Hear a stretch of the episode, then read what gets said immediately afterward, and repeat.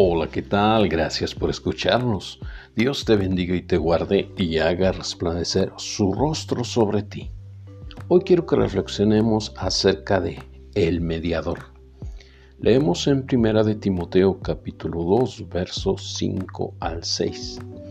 Porque hay un solo Dios y un solo mediador entre Dios y los hombres, Jesucristo hombre el cual se dio a sí mismo en rescate por todos, de lo cual se dio testimonio a su debido tiempo. ¿Qué es un mediador? Es el que tranquiliza una pelea o discusión entre varias personas y es comisionado para que solucione el asunto.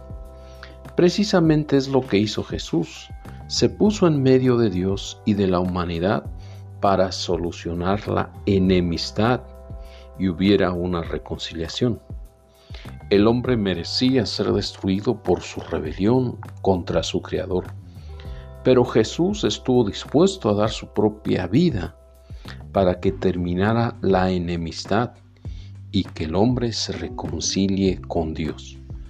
Leemos en Romanos 5:19, porque así como por la obediencia de un hombre, los muchos fueron constituidos pecadores, así también por la obediencia de uno los muchos serán constituidos justos.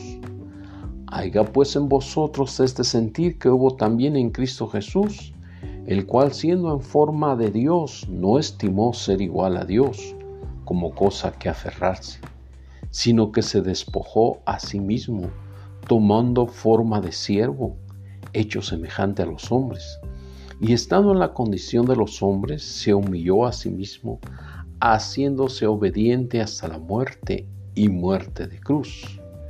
Lo leemos en Filipenses capítulo 2, versos 5 al 9. Su obra no terminó ahí, sino que resucitó al tercer día y se sentó a la diestra de Dios para seguir intercediendo por nosotros todos los días. Leemos en Romanos 8, verso 31. ¿Qué pues diremos a esto?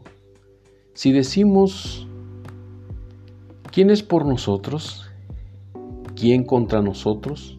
El que no escatimonia a su propio Hijo, sino que lo entregó por todos nosotros. ¿Cómo no nos dará también con él todas las cosas? ¿Quién acusará a los escogidos de Dios? Dios es el que justifica. ¿Quién es el que condenará?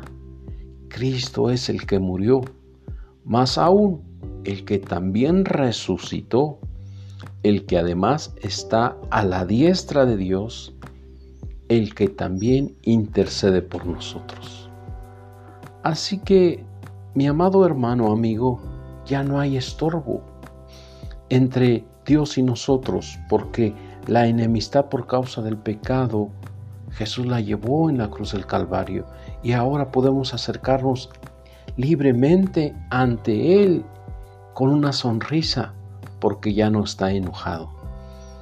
Así que trabajemos para que la gente se reconcilie, dándoles a conocer que Jesús dio su vida para perdonar todos sus pecados, para que tengan amistad con Dios y sean escuchados por Él.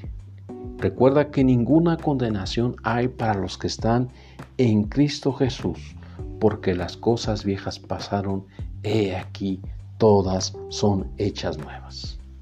Dios te bendiga, amado hermano, nos vemos hasta la próxima.